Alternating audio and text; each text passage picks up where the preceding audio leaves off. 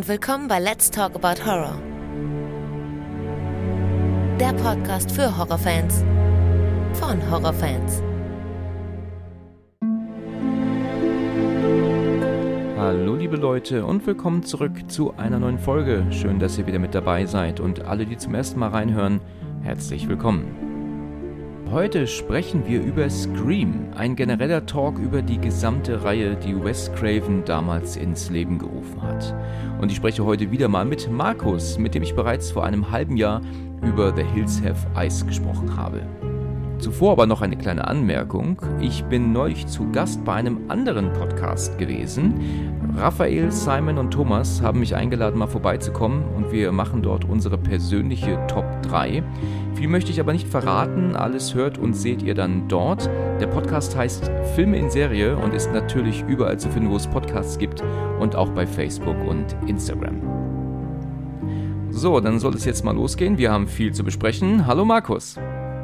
Hallo Alexander, magst du Horrorfilme? Ja, du auch? Was ist dein Lieblingshorrorfilm? Ähm, Sissi. Sissi. Gut, somit sollten wir schon genug angeteasert haben. Ja, richtig, genau. Ja, schön, dass du wieder dabei bist. Äh, freut mich, dass du wieder dabei bist. Das freut mich. Ja, ja, du bringst immer so, du bringst immer so was schönes Bayerisches rein. Aber ich halte mich zurück. Also ich kann das schon nur anders, wenn ihr wohin da gell? Ach, tatsächlich, du hältst dich zurück sogar noch. Ah, okay, gut. Das, Ey, hört man das so krass raus? Man hört das auf jeden Fall raus, natürlich, ja. Aber, Okay. aber, aber, aber nur so der Dialekt jetzt. Also du, du redest ja nicht bayerisch, du redest jetzt schon Hochdeutsch mit mir, ne? Ja, also für mich ist das, also für mich hört sich das wie akkurates Hochdeutsch an, was ich spreche. Okay, das ist interessant. Ja. Aber ich hatte das in Essen schon mal, da oder in Düsseldorf waren wir, da waren wir äh, irgendwie noch am Abend in der Kneipe und dann Ja. habe ich mich extra bemüht, so ganz ohne Dialekt zu sprechen und dann meinten die so, ah, das ist total süß, wie du so Münchners. Und ich so, was? Dann, ja, okay. ja, warst du enttäuscht? nee, das ist okay. Also man kann das wohl nicht verstecken. Ja, du musst ja auch, äh, du musst dich ja auch für, für nichts schämen oder so. Du musst ja, du musst es ja nicht verstecken. Ne? Also Ja. ähm, äh, ich kann es schon verstehen, wenn manche sagen, sie müssen ihre, ähm, wollen so praktisch so ein bisschen verstecken. Ähm, es gibt ja auch Dialekte, die nicht ganz so schön sind, ja, die man nicht so gerne hört. Ähm, Hm. ähm, aber letzten Endes, glaube ich, sollte man sich gar nicht schämen, von wo man herkommt. Und verstecken muss man es auch nicht. Was ich sehr erstaunlich finde, ist, dass meine Frau ähm, ähm, und auch ähm, ihr Cousin die ganze Zeit, ähm, die kommen ja aus dem Saarland, ne? Und die sprechen untereinander und auch wenn man, wenn wir dort sind, immer so richtig saarländisch, ja. Das, das ähm, kommt überhaupt gar, gar nicht weg. Das können die gar nicht abstellen. Aber sobald wir sie dann wieder hier sind, sprechen sie mit Kollegen und Freunden und so Hochdeutsch. Aber auch wenn die sich untereinander unterhalten, wird wieder saarländisch gequatscht. Die switchen immer so hin und her. Die können das perfekt ein- und ausschalten. Ähm, Okay. äh, das bin ich, finde ich auch echt ähm, erstaunlich, da, wie, wie die das machen. Ja, und, und meine Frau kann mit mir überhaupt nicht saarländisch reden. Das kann sie gar nicht, ja. Also sie redet mit mir Hochdeutsch, aber wenn dann sie mit ihrer Mutter redet, die mit am Tisch sitzt, dann wird sofort wieder auf Saarländisch geswitcht. Ich erinnere mich an eine Sache immer, die war recht lustig, als ich noch ganz neu in der Familie war. Da hatte sich irgendwie ihre Schwester beschwert, dass, dass das, was sie gebacken hat, nicht gegessen wurde und hat dann ihre Mutter zu ihr gesagt, deine sind Ageswor, hat sie gesagt. ne? Okay. Und da habe ich dann das so nachgesprochen, deine sind Ageswor. Und hat dann, ähm, genau, auch gegessen worden, richtig. Und da sagte dann die Tante meiner Frau, gerade in der Familie und schon frech werden und so, also so im Spaß halt. Ne? Aber das ist so, so ein Satz, der ist mir voll in Erinnerung geblieben. Aber Okay. mehr kann ich jetzt auch nicht so vormachen. Ich weiß, kann auch Schnägisch, kann ich noch sagen. Das ist sowas wie äh, pingelig, pinzig, ja, wenn man, ne, sowas, das ist, ähm, Okay. ähm, würde ich sagen, kommen wir mal zum eigentlichen Thema, oder? Ja, gut. Ja, also wir ähm, sprechen heute über Scream. Und zwar nicht aber nur über einen Teil, sondern wir sprechen generell über das Thema Scream. Und ähm, wie ich ja ähm, mittlerweile auch erfahren habe, bist du ja tatsächlich in meinem Alter, was ich ja gar nicht äh, wusste. Ich dachte, du bist um einiges jünger als ich. Deswegen haben, sind wir ja mit dem gleichen Film aufgewachsen. Ja? Und Ja. wie ist das denn bei dir gewesen? Wie, wann hast du Scream, den ersten Teil, damals zum ersten Mal gesehen? Hast du ihn im Kino geguckt und wie hat er dir damals gefallen? Das würde mich jetzt mal interessieren. Also im Kino konnte ich ihn nicht anschauen. Da war ich nämlich zarte 16 und Okay. ich habe halt die Trailer gesehen und gut, also Horrorfilme waren halt da schon auch schon so mein Fable und so auch von, mein, und von meinen Jungs. Ja. Und dann kam so der erste Screen-Trailer und dann so, oh Gott, das muss ja ein übelst krasser Film sein. Und allein schon, wenn die in den Trailer sagen, dass einer einen Horrorfilm zu viel gesehen haben muss und deswegen jetzt durch die Gegend rennt und Leute umbringt und wir so, wow, wow, wow. Aber halt im Kino ab 18 und ähm, das war bei uns im Kino mal so ein bisschen Poker, je nachdem, wer an der Kasse äh, gesessen ist, ob du dann auch mal in einen Film rein konntest, der noch nicht für dein Alter freigegeben war. Ich nenne jetzt aber nicht den Namen des Kinos. Ja, natürlich nicht. Und dann war es im Endeffekt so, dass meine Klassenkameradin, die hat ihn gesehen und hat mir das dann erzählt und ich war einfach nur neidisch. Und dann, wie es aber immer so war, hat man dann den Film dann spätestens bei der, äh, als er dann in der Videothek erschienen ist, dann ausgeliehen und dann haben wir den auch mal zusammen in der Nacht meinem Kumpel angeschaut und waren hin und weg. Und ich bin dann, äh, weil es dann Scream 2 dann in die Kinos kam, dann hatten die auch so Masken äh, im Kino hängen und da bin ich dann extra auch hingegangen und hingerannt und dann ja, hier so äh, den Kinobetreiber gefragt, ob er mir die Maske verkaufen will. Und dann habe ich dann diese Ghostface-Maske auch bekommen. Super, ich hatte mal einen Ghostface-Anzug, einen kompletten. Ja, hatte ich auch. Und der war so beschissen. Ich weiß gar nicht, wo der gelandet ist. Billiges Teil war voll enttäuscht. Ja, also meiner fand, ich fand ihn eigentlich schon ganz cool. Er hat eigentlich ganz gut gewirkt. Und ähm, ähm, aber ich weiß nicht, wo der gelandet ist. Den müssen meine Eltern dann, ich bin ja schon vor etwas längerer Zeit ausgezogen, logischerweise dann irgendwann mal wohl entsorgt haben. Ähm, das ist auch schon Ewigkeiten her, als ich ihn bekommen habe. Ja, bei mir war es damals ein bisschen anders. Ich konnte ihn auch nicht im Kino gucken. Allerdings ähm, lag das damals an die Bequemlichkeit meines Vaters, weil wir nämlich zu spät waren es war halt so, dass ähm, ich halt auch zum allerersten Mal mit in dieses Kino gefahren bin. Ich kannte es damals noch nicht. Und dann sind wir dort an, äh, gemeinsam hin und war natürlich viel zu spät, ähm, also Parkplatzsuche hinlaufen, anstehen damals ja noch und dann war Scream gerade angelaufen und war, war wahrscheinlich auch erstes Wochenende und so und war natürlich hoffnungslos überfüllt. Und dann hieß es dann, ja, keine Plätze mehr frei. Zumindest nicht so viele, wie wir brauchten. Ja, shit, scheiße war's. Was gucken wir uns stattdessen an? Ja, wie wär's mit Breakdown mit Kurt Russell? Haben wir dann geguckt. Und da war aber auch nur noch ganz vorne, ganz links frei, was natürlich auch alles andere als rosig war. Ich verstehe Leute mhm. nicht, die freiwillig so weit vorne sitzen möchten. Der Film war trotzdem cool und, und es hat aber auch, mhm. ähm, der lief schon ein paar Minuten aber der hat sich trotzdem gelohnt und Breakdown ist ein super Film. Kennst du bestimmt auch, oder? Mm, kann mich dunkel dran erinnern. Ich, das hat mit der Autopanne. Ja, richtig. Und dann wird seine Frau ja. mitgenommen von diesem LKW-Fahrer genau. und ja, am letzten ja, Endes verschwindet sie aber dann. Ähm, ist halt eher ja. ein Thriller, kein, kein Horrorfilm, ist ein Thriller, aber trotzdem gut anzugucken. Ja, und so konnte ich halt Scream damals nicht schauen. Da musste ich dann halt auch warten, bis er dann irgendwann rauskommt, auf VHS damals. Und mhm. irgendwie habe ich ihn dann auch geliehen und damals war er dann aber auch noch ungekürzt. Ne? Der ist ja dann irgendwann später ja dann mal gekürzt geko ge gekommen. Geworden, ja. Ja, ich hatte mir auch mir auf, auf Blu-ray damals gekauft und habe mich gefreut drauf und dann steht doch tatsächlich im Eck geänderte Fassung. Ich dachte, sag mal, ich glaube, ich träume. Was wollen die mir eigentlich erzählen? Und dann haben die ja auch recht viel geschnitten, ne? Also wirklich viel geschnitten. Sogar nur Bluten, äh, tropfendes Blut auf dem Boden. Selbst sowas haben die rausgeschnitten. Als wäre das für ab 18 schon noch zu hart. Blut, das auf dem Boden tropft. Das habe ich gelesen das in dem Schnittbericht. Also ist das verrückt. Kann ich dir jetzt so gar nicht sagen. Also ich glaube, dass sie dann irgendwann mal auf den Trichter gekommen sind, dass wenn du eine 16er-Version, ich weiß nicht, was die 16er-Version, aus dem Film noch rauswurstelst, dann kannst du halt noch mehr äh, Leute erreichen. Ich weiß aber, dass halt die damals die Version um zwei um zwei Szenen gekürzt worden ist. Und zwar da, wo die Gedärme von Caseys Freund rauspurzeln ja. und äh, diese Kamerafahrt die, die wurde auch rausgeschnitten. Auf Drew Barrymore zu, ne? Genau, mhm. ne, das meinst du, wie sie hängt am Baum, ne? Und genau. warum eigentlich? Was ist an dieser Szene so schlimm? Weißt du, sehen tust du sie. Ich glaube, so diesen, dieses letzte Stück von, von vorne, weißt du, also, also in der Nähe, kannst du sie noch erkennen. Und dann kommt dieser Blitz und dann ist dann halt der Titel, glaube ich, eingeblendet. Aber diese Kamerafahrt auf sie zu, die ja in so einer, in so einem Zeitraffer praktisch gefilmt genau. wurde, ähm, warum ist die denn so hart? Warum ist die denn für Erwachsene nicht zu gucken? Warum? Diese, diese Zeitraffer-Szene, die war damals ja schon die entschärfte Szene. Die oh. ursprüngliche Szene, die gab es ja dann, äh, die war einfach äh, in normaler Geschwindigkeit. Und es gibt ja dann nochmal diesen Director's Cut von Scream 1, wo die ganzen Szenen dann auch drinnen sind. Ja, ja. Mhm, also okay. auch, wie er ursprünglich war.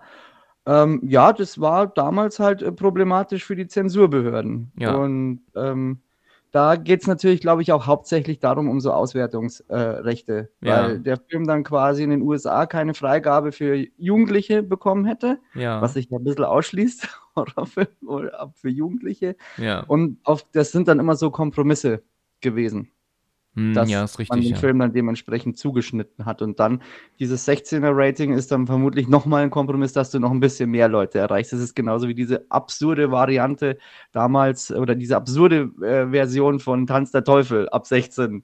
Wie lange Ja. hat er da noch gedauert? Halbe Stunde oder so? Ja, wahrscheinlich, ja. Das ist natürlich wirklich auch absurd, dass man solche Filme gar nicht erst, sollte man gar nicht erst ab FSK 16 machen. Ich glaube, es gibt ja sogar eine Braindead-Version von ab 16. Das ist ja völliger Quatsch. Ja. Also, also Scream ist ja, hat ja praktisch so ein, eine neue Art von Horrorfilm eingeleitet, ne, damals, ne, würde ich so sagen. Es kam ja dann so, dieser. Teenie-Horror fing ja damit an, ne?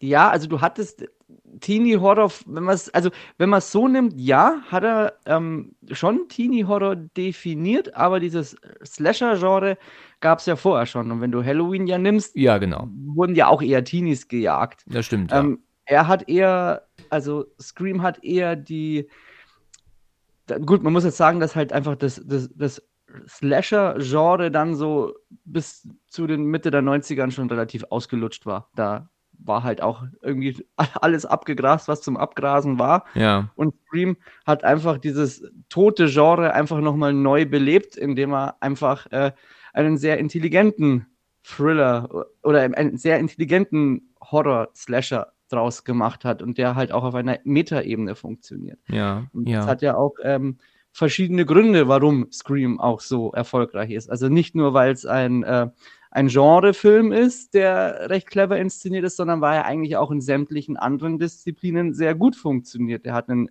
sehr gut äh, ausgewählten Cast, die Figuren funktionieren, die Figurenzeichnung ist nicht oberflächlich, die ist sehr tief. Das Drehbuch ist gut.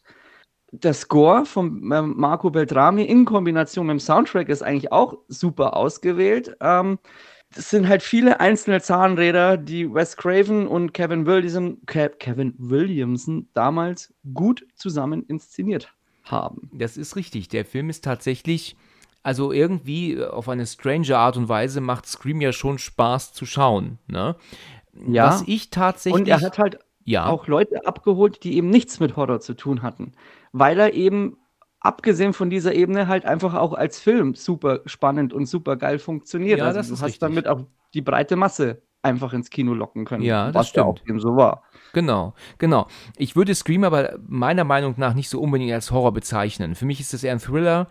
Ähm, Ja. Horror ist für mich eigentlich immer nur Übernatürliches, meiner Meinung nach. Also ich finde auch Halloween nicht unbedingt, ich meine, der ist definitiv ist das ein Horrorfilm, ne, das, der ist halt so, als Horrorfilm wird er, wird er bewertet, aber ich finde das, also ich bringe Horror eigentlich eher mit Übernatürlichem in Verbindung, so wie Alien, weißt du so, Event Horizon, Chucky, von mir aus auch, Freddy Krüger, weißt du so, das sind so eher so die, die Horror-Dinger, Hereditary, also alles, was so mit Übernatürlichkeit zu tun hat, ne, ist für Ja. mich dann eher Horror. Alles weitere ist für Das mich eher Thriller. Ja, es ist genau genommen, wenn man es so nimmt, klar, es ist ein Slasher, Thriller, ähm, aber ich finde es okay, wenn man die, also diese ganzen Gattungen einfach auch unter Horror laufen lässt, weil ja, das stimmt auch, ja. es ist ja immer auch der ähnliche Typus, der solche Filme anschaut. Und Mhm. dann von daher finde ich es okay, aber ja, wenn man es ganz genau nimmt, äh, das sind dann so quasi diese Begrifflichkeiten, wo sich dann äh, die Nerds dann bisschen streiten können. Ja, das ist kein Horror, das ist ein Slasher, mein Freund. Ja, Aber- genau. genau. Aber hier, nein, hier haben wir Sci-Fi-Horror, ja? Und so weiter. Sci-Fi-Horror, ja, richtig, genau. Das ist natürlich dann Alien, ne? Und Event Horizon und, und sowas. Ne? Genau. Genau, genau. Ähm, gut, ja, also ich finde, dass man den ersten Scream noch immer gut schauen kann. Ich, ähm, ja, ich habe schon einmal in irgendeiner Folge das äh, schon mal erwähnt. Ich sag's jetzt nochmal. Was mich erstaunt, ist, dass sehr extreme Szenen, die wir da sehen, uns Zuschauern aber schon eher so als, als Spaßmach-Kino verkauft wird. Weil was wir ja sehen, sie ist ja eine ganz, ganz schlimme Sache. Stell dir einfach mal dieses Scream, diesen ersten Teil vor. Ähm, das wäre wirklich passiert und du würdest danach das in den Nachrichten hören.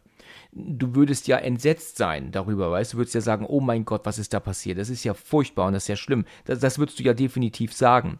Aber man guckt es als Film, klar, es ist ja auch nur ein Film, aber ist dann tatsächlich äh, amüsiert, weißt du, und, und belustigt und auch ähm, unterhalten. Also hier werden ganz viele ju junge Leute umgebracht, wenn man das ja ganz streng nimmt, sind, werden die ja alle ermordet.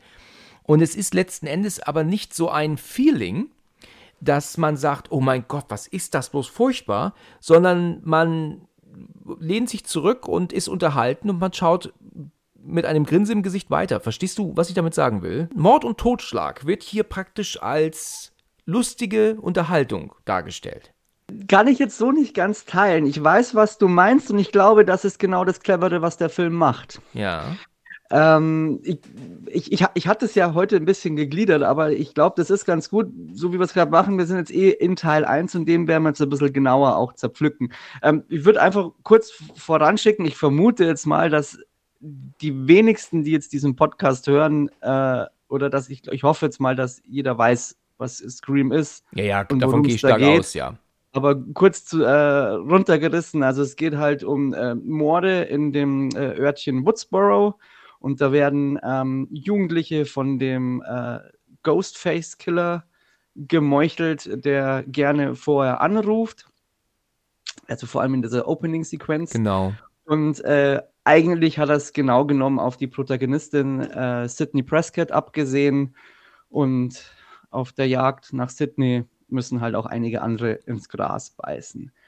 Ähm, gut, und um auf deine Frage, äh, um auf deine These in dem Sinne einzugehen, finde ich eben, dass er das nicht tut. Es ist, also es ist, der Film hat viel humorvolle Anteile, aber genau diese, die, die Mordszenen finde ich eigentlich relativ brutal und auch sogar sehr, sehr konsequent. Also wenn ich mich damals zurückerinnere, wie ich den angeschaut habe, ich fand es schon übel. Und ich weiß auch noch, dass danach, wie ich, äh, wie, wie wir den Film fertig gesehen haben, musste ich ja noch zu einem Kumpel, also musste ich von dem Kumpel noch nach Hause. Und ich bin nach Hause gerannt. Und meine, ja. meine Mutter hat mir dann, bei uns hat man das immer so gehört, wenn ich ähm, das Gartentür aufgemacht habe, hat das immer so gemacht.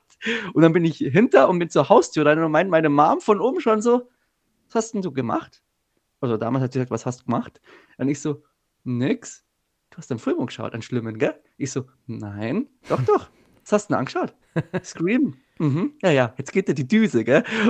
Dann, also, mir hat ich, mich hat der schon verängstigt. Also, jetzt nicht in dem Sinne, dass ich fix und fertig war, aber ich finde, der hat, er hat unterhalten, aber gleichzeitig hat er dich halt schon irgendwie auch ziemlich, äh, ja, verängstigt. Und das, ich fand auch, was Scream da in dem Fall sehr gut macht, diese, diese Morde, die hatten eine Konsequenz wenn wir jetzt mal einfach mal nur diesen Prolog nehmen, also diese, die, die, die, die Anfangssequenz, wo du quasi diese Casey Becker, glaube ich, hieß sie. Das also kommt Casey hin, ja. Ja, Casey heißt sie, also Drew Barrymore, ähm, die eigentlich auch äh, in der Werbekampagne, also mit, wurde ja als der Star ähm, quasi mitvermarktet oder beworben. Ja. Äh, ist gerade zu Hause, ähm, also für sie beginnt ja so ein schöner Abend und macht sich gerade Popcorn, weil sie Bock hat, einen Film anzuschauen und dann kommt dieser Anruf und es ist alles so ganz, äh, ganz locker, flockige Atmosphäre und meinst du, ah, schön. Und dann fragt er, dann kommt so in einem ganz beiläufigen Satz, was willst du denn eigentlich? Ja, ich will sehen, wem ich da zuschaue. Deswegen will ich deinen Namen wissen. Und dann kippt diese ganze Szenerie und aus was eigentlich ähm, total harmlosen wird innerhalb von einer Zehntelsekunde eine ganz bedrohliche Situation. Mhm. Und auch wie er sie niedersticht, das ist ja jetzt nicht irgendwie so, also es hält drauf, aber ich, das, das, das ist ja, also diese, diese Einstiche, das tut ja schon weh beim Zuschauen. Du hast ja Gewalt, die ist eher so, so, so, wie, so eher fast comichaft, wie zum Beispiel bei, bei Rambo oder so die trifft auf jeden Fall. Das ist einfach, das ist jetzt gerade ziemlich ernst und du siehst ihren Todeskampf und es ist auch, äh, das ist, es ist unangenehm, dem zuzuschauen. Ja. Und sie würde dann draußen und auch noch die Szene, dass so quasi, wo sie noch am Telefon ist, war angerufen wird und sie ihre Eltern, ich glaube, ihre Eltern rufen da an und sie sich nicht mehr, die Polizei, weiß, das weiß ich jetzt gar nicht mehr. Ähm, sie kann aber nicht mehr reden, weil ihr in die Lunge gestochen hat. Das ist ja absolut grausam. Und ich finde, das kommt in dem Moment auch so rüber. Und dann, als sie an diesem Baum hängt, ähm, da sehen sie ja ihre Eltern. Also diese, dieser ganze Plot, das ist ja im Endeffekt ist es ja auch so ein kleines Kammerspiel, was da stattfindet, finde ich ultra brutal und auch verängstigend. Aber es wird halt dann danach in diesen normalen Alltag geschwenkt und es ist halt immer wieder auch eine Prise Humor mit drin. Genau. Und das ist, glaube ich, dieses Geniale, also für mich dieses Geniale. Das, und ich glaube, das ist auch das, was rückwirkend ähm, auch so ein bisschen hängen bleibt, weil du wirst ja auch unterhalten, aber gleichzeitig ist er schon äh, furchteinflößend auch, ja. Ja, das stimmt, das stimmt, ja. Und äh, es war ein sehr kluger Schachzug. Ähm, und da ist auch gleich dieser allererste Regelbruch. Also du hast ja diesen Aufbau, ist ja so ein bisschen so eine Orientierung an, ähm, äh, ja, das Grauen kommt um 10. Genau, wenn er Stranger okay. Calls. Okay, okay, das Grauen, okay. Genau. Und auf den bezieht er sich ja auch äh, Wes Craven in diesem ganzen Aufbau. Und da wird ja schon der erste Film zitiert, äh, zitiert. Auch so leicht auch Halloween. Also dass dadurch, dass die Drew Barrymore äh, quasi als Star. Nach zwölf Minuten ist die raus aus dem Film, die ist tot. Ab da ist quasi festgelegt, ähm, oder ab da weiß man, alles, was jetzt noch kommen kann, nichts ist sicher, weil normalerweise nimmst du keinen Star so schnell aus einem Film raus. Das stimmt, Diese, ja. Die vermeintliche Hauptfigur. Und das, finde ich, hat damals auch sehr gewirkt, weil ich mir dachte, oh, cool, ja, Drew Barrymore, die wird sicherlich da so äh, dann die Scream Queen, Scream Queen werden, so. Und dann, oh, nö, oh, was, was, was, was kommt jetzt? Was passiert jetzt? Was machen die jetzt mit uns? Ja. So ähnlich wie bei Game of Thrones, wenn man das zum ersten Mal sieht. Da wird ja auch relativ schnell klar in der ersten Staffel, dass du dich auf nichts verlassen kannst. Hm. Hm. Ja. Und ja. Du, du, hast, du hast recht mit dem, was du sagst, ähm, obwohl man das aber damals eigentlich schon wusste. Ne? Ich glaube, also es war für mich jetzt keine Überraschung, dass Drew Barrymore schnell raus ist wieder. Es, ich, es war schon, das wusste ich schon, also bevor ähm, ich diesen Film gesehen habe. Also es war, hatte mich damals nicht überrascht. Ja gut, ich wusste es nicht, ich war deswegen schon überrascht. Überrascht, okay, okay, gut. Es ist ja so, dass sich herausstellt, dass Stu und Billy die beiden Verrückten sind, ja. Lustig ist ja, dass sie sich ja sogar gegenseitig beschuldigen, ne, irgendwann mal im Laufe des Films, wenn sie doch da an diesem Brunnen, glaube ich, sitzen, wo doch ja, Stu... Das ist, äh, ziemlich gleich am Anfang. Ja, ähm, glaube ich auch, ne? Das ist natürlich eine super geniale Art, ähm, den Zuschauer zu verarschen, ne? Dass er zu ihm sagt, vielleicht bist du es ja gewesen. Und sagt er, vielleicht warst du es ja auch. Oder, oder wo warst du eigentlich? Ich glaube, so sprechen sie doch miteinander. Und dass sie es letzten Endes beide gleichzeitig waren, zusammen, ne? Das ist natürlich eine geniale Idee gewesen, ja? Da haben sie uns ja. wirklich schön verarscht mit muss ja auch sagen, das, was halt äh, dann aber auch wieder ziemlich gut war, ähm, was auch noch mal ein bisschen damit einhergeht, dass ähm, diese Morde, die da drin stattfinden oder in Scream stattfinden, die haben auch immer eine, ähm, eine Wirkung. Also die, es ist ja so, im Endeffekt steht ja der ganze Film oder die haben eine Auswirkung. Also dadurch, dass Casey stirbt, steht ja die ganze Schule unter Schock und auch alle sind ja auch verunsichert. Das ist ja, find, dadurch kriegt das Ganze ja auch nochmal eine Gewichtung. Und die Szene, von der du sprichst, das ist äh, ziemlich äh, gleich am Anfang. Und somit hast das nach 20 Minuten wurde dann eigentlich schon mal relativ schnell eingegrenzt, wer könnte der Täter sein, wer könnte der Täter nicht sein, mhm. wer kommt alles in Frage, aber du kriegst kein Motiv. Du weißt bis zu dem Zeitpunkt eigentlich noch gar nicht, was auch nur ansatzweise, warum da überhaupt irgendwer stirbt. Richtig. Und das ist ja dann dieser große, oder das, was in meinen Augen die Filme auch so interessant macht, ist dieser Who-Done-It-Anteil. Also wer hat das getan, dass du da immer richtig cool miträtseln konntest. Wer könnte es eventuell sein? Ist genau. der? Doch der. Und das ist bei Scream 1 jetzt zwar nicht so, ähm, dass du immer, wenn du meinst, der ist es, dass der dann aus dem äh, Game rausgenommen wird. Das machen sie dann eher in Teil 4. Teil 4 habe ich nur einmal gesehen und nicht mehr genau Auch in Erinnerung. Nur einmal. Der, der, ich weiß, dass ähm, die Roberts mitspielt. Ja. Aber ich habe den Film tatsächlich nur einmal gesehen, den vierten Teil, und ähm, weiß, dass sie die Täterin ist, zusammen mit einem Langhaarigen. Ne? Das habe ich auch noch so in Erinnerung. Also die, der, der, der Bodycount ist gar nicht so hoch, aber dafür intensiv. Ähm, aber dieser Who Done It Part, also dieses Rätseln, finde ich, macht auch nochmal einen ganz besonderen Reiz bei den Filmen. Das stimmt. Aus. Ich muss auch zugeben, hm. dass ich es nie wusste. Ich wusste im ersten Teil nicht, wer es war, im zweiten Teil nicht, noch im dritten Teil nicht.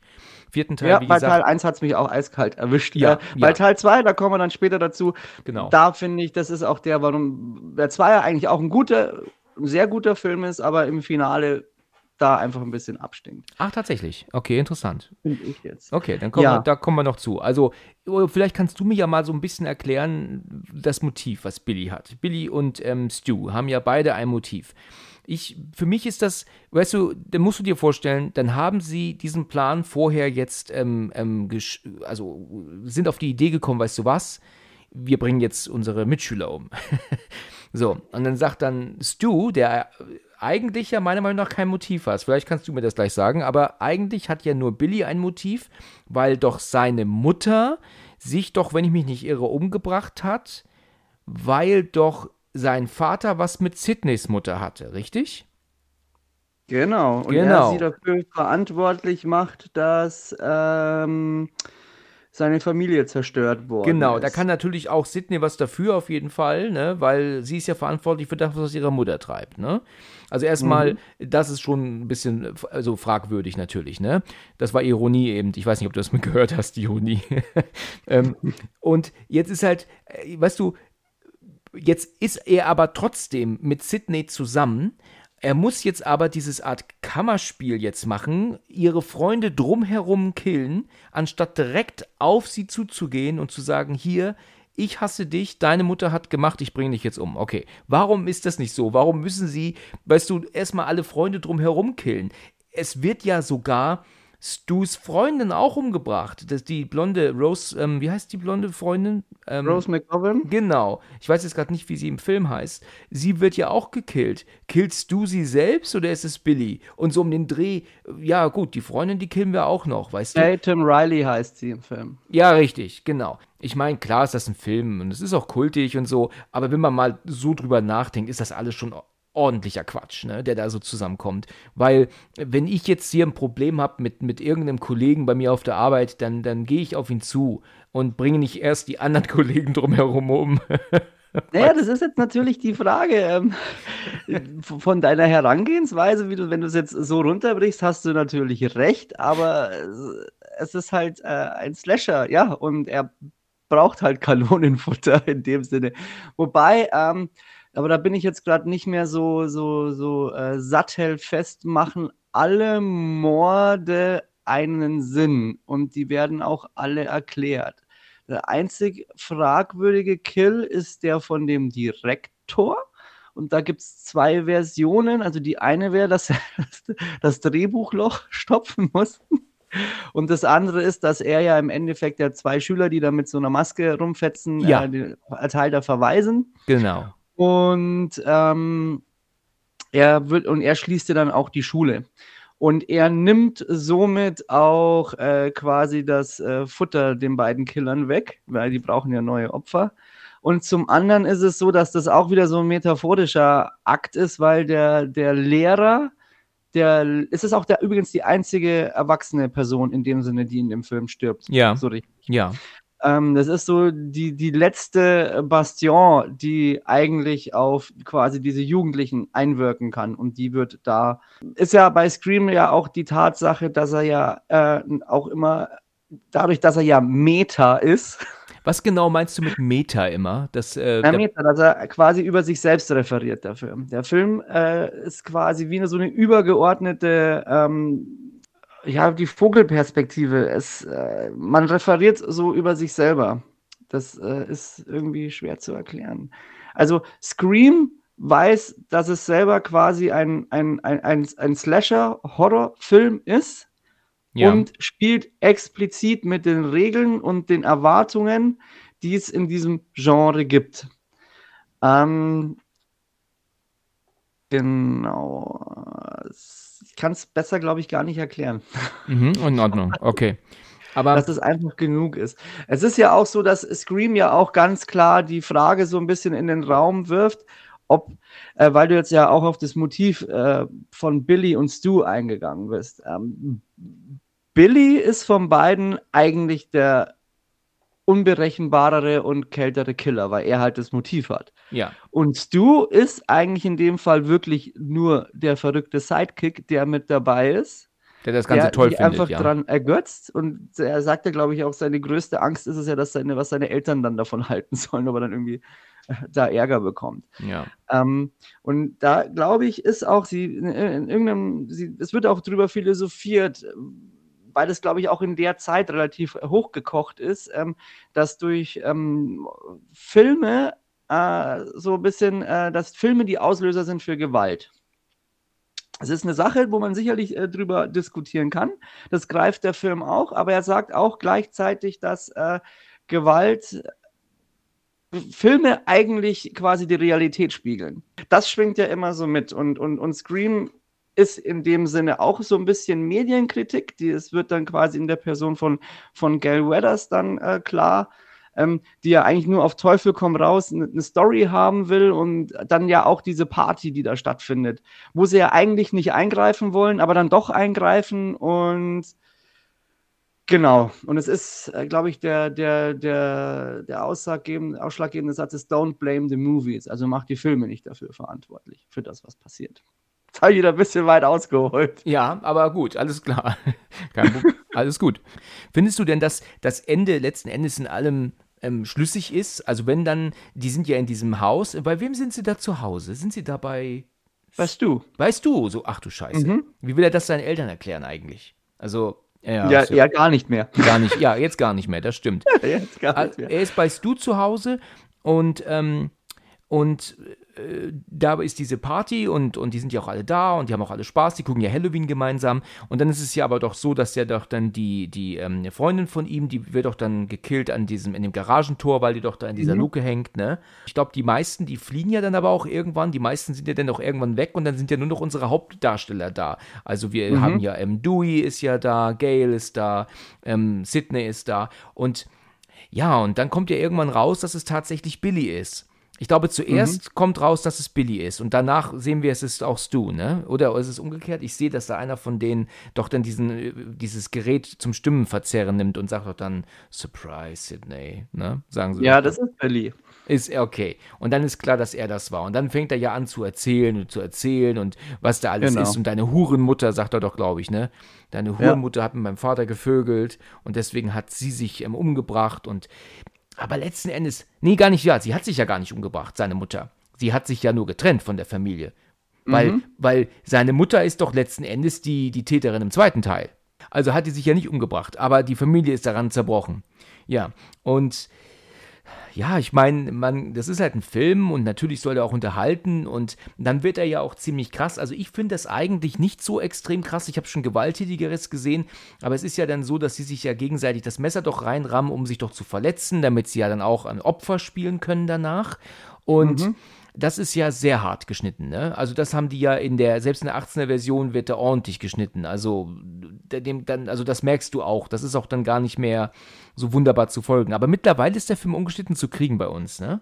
Boah, ich, dann weiß ich nicht, was ich da anfangs gesehen habe. Also für mich haben die da, hast du das schon gut gesehen, dass die sich da gegenseitig das Messer reingerammt haben. Das haben die schon gut Ähm, gezeigt, ja. Also ich ja. denke, du hast die ungekürzte Version gesehen. Damals auf VHS war der auch definitiv ungeschnitten. Also Mhm. das weiß ich ganz genau, weil ich nämlich dann ja mir irgendwann die Blu-ray gekauft habe und mich dann gefreut habe drauf und dann sehen musste, dass da geänderte Fassung drauf stand. Und ich mir dachte, das ist ja wohl nicht wahr. Wie könnt ihr denn jetzt einen geschnittenen Film verkaufen? Also ich dachte, ich ähm, guck nicht richtig. Also da war ich echt, äh, echt pissig. Gut, Aber du wolltest, glaube ich, wissen, wie ich das Ende finde.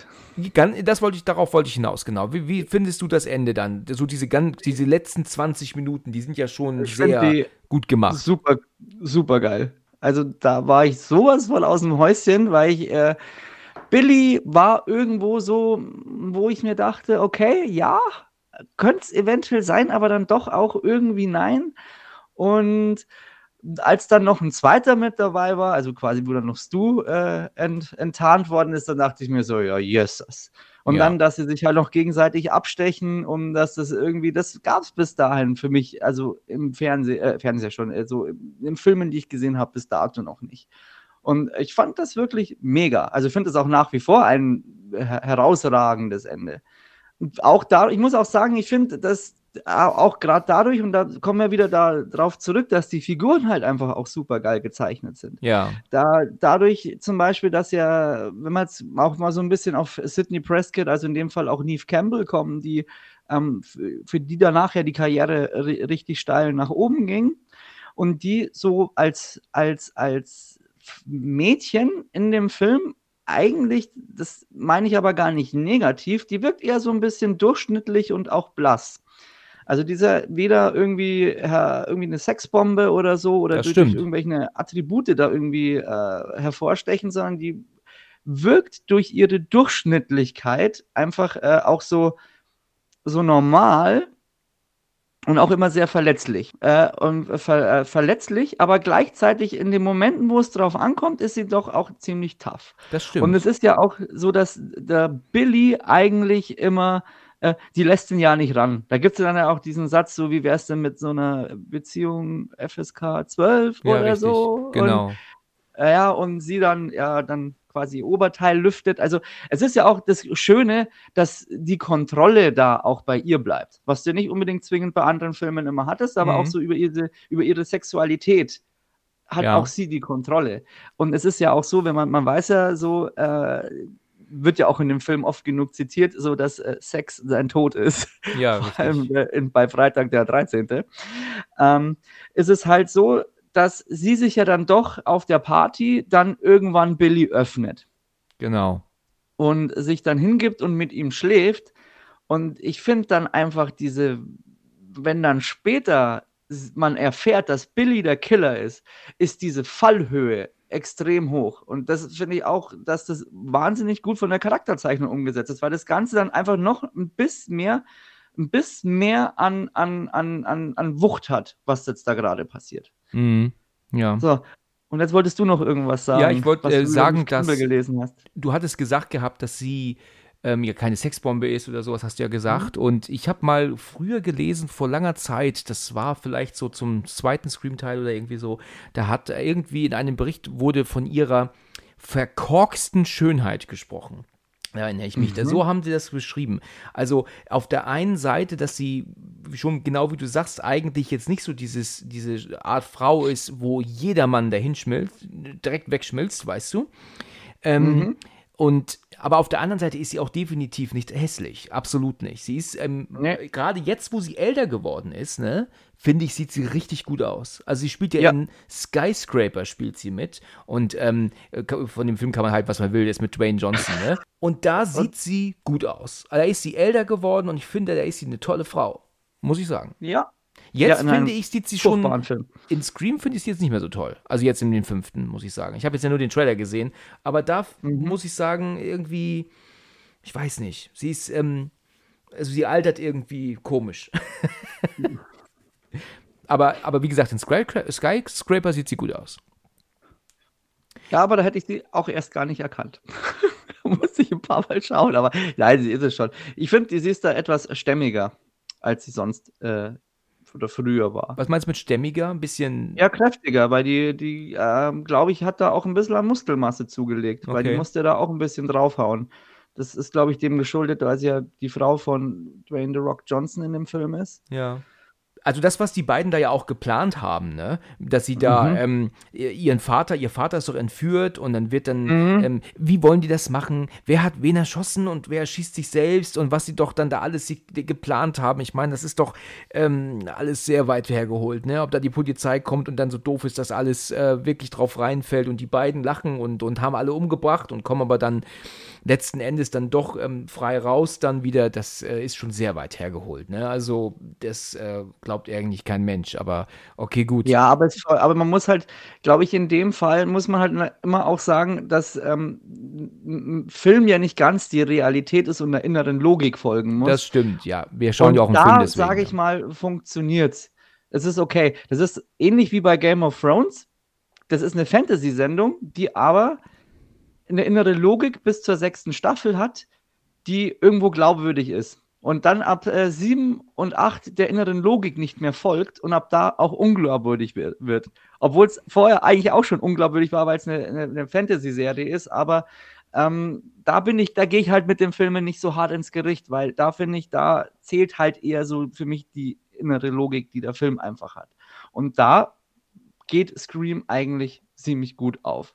Was bei Scream auch so eine Sache ist, dass ähm, der Mörder ziemlich tollpatschig eigentlich ist, was du vorher im Slasher-Genre auch nie hattest. Das stimmt. Das ähm, ähm, habe ich auch in einem Kritik ge gehört, jetzt zum fünften Teil, dass ja. ähm, die Killer immer, aber auch in jedem Teil oft auch auf die Fresse kriegen. Ne? Die kriegen ja dann mhm. Ähm, ähm, wirklich, die werden ja eigentlich schon oft auch schon teilweise ähm, ausgeschaltet. Die sind ja dann auch bewusstlos. Genau, ne? und so. einfach nur Menschen sind. Dümmlich. Und nicht sowas wie Michael Myers. Ja, genau. So. Genau, sie sind auch Menschen und eigentlich ist die Sicht in dieser Maske ja auch extrem eingeschränkt noch dazu. Ja. Ne, das, äh, und und ähm, dieses, dass sie dann, was ich, gegen die Kommode laufen und stolpern und die Treppe runterfallen und was da so alles kommt, ähm, da hätte man eigentlich schon mehrfach die Chance gehabt, mal drauf zu hauen und die wären dann äh, fertig, weißt du? Aber ja. stattdessen wird ja immer wieder weggerannt. Es wird ja nicht nochmal draufgehauen, es wird ja immer weggerannt, ja. Und ja, und das ist, ähm, ich, ich, ich kann natürlich den Hype drum verstehen. Ich kann aber auch, ähm, ich, ich finde es aber auch eigentlich Quatsch, jetzt einen fünften Teil zu drehen, äh, weil die Geschichte war schon zu Scream 4 ausgelutscht. Da war es, also ein vierter Scream-Teil hatte schon, wenn man mal ganz streng guckt, ist auch der dritte Teil schon kein, kein toller Film mehr. Selbst den hätte man ja. schon weglassen können. Ne? Ja, gut, da muss man natürlich dazu sagen, dass. Ähm Wes Craven aber Scream von Anfang an als Trilogie angelegt hatte. Ah, ja, okay. Aber, ja, da gebe ich dir absolut recht, dass ähm, die Reihe mit äh, zunehmender äh, Laufzeit ja. einfach abgenommen hat an Qualität.